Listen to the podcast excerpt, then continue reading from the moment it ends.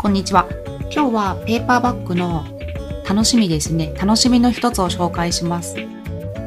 結構地味かもしれないんですけど、私はすごい楽しみにしていることがあるんですね。それを紹介します。それはですね、ペーパーバッグを出版する時のプレビューアーですね。これが最初の頃にすごいエラーになったりとか苦労したんですね。なのでこれをアップした時にエラーにならないっていうのがめちゃめちゃ気持ちいいんですよね。嬉しいんですね。もう、じゃんじゃんペーパーバッグを出している人は何でもないなみたいな。もう定型にしてもテンプレにして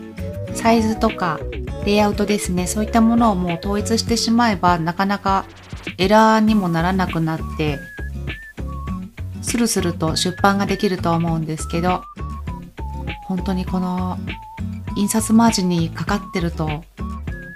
真っ赤っかになったりしたんですよね最初。なんですけれども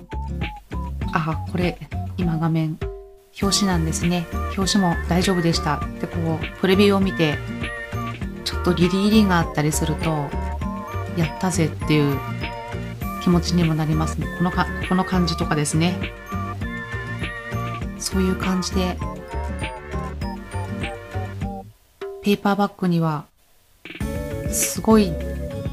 ペーパーバッグ出版しない人には地味な喜びに思われるかもしれませんけどこんな楽しみもあります。結構苦労してこうサイズとか考えたりして作っている場合にはここを一発で通れるっていうのはすごくこう快感ですね。やったっていうスッキリ感がありますので自信にもなりますね。なのでぜひ一回はペーパーバッグ出版出版まではと思ってももしも電子書籍を出版してる方とかはここの印刷プレビューアーだったりその手前のあれですねアップロードできるのかまあそこは大丈夫だと思うんですけどここの印刷プレビューアーで見事に一発でいけるのかっていうのをやってみると楽しいのででこのアップした後に出版登録っていうことをしなければ、あの、公開される、販売されることはありませんので、もしも過去に出版してる書籍とかそういったものがあったら、試しにやってみると楽しいですよ。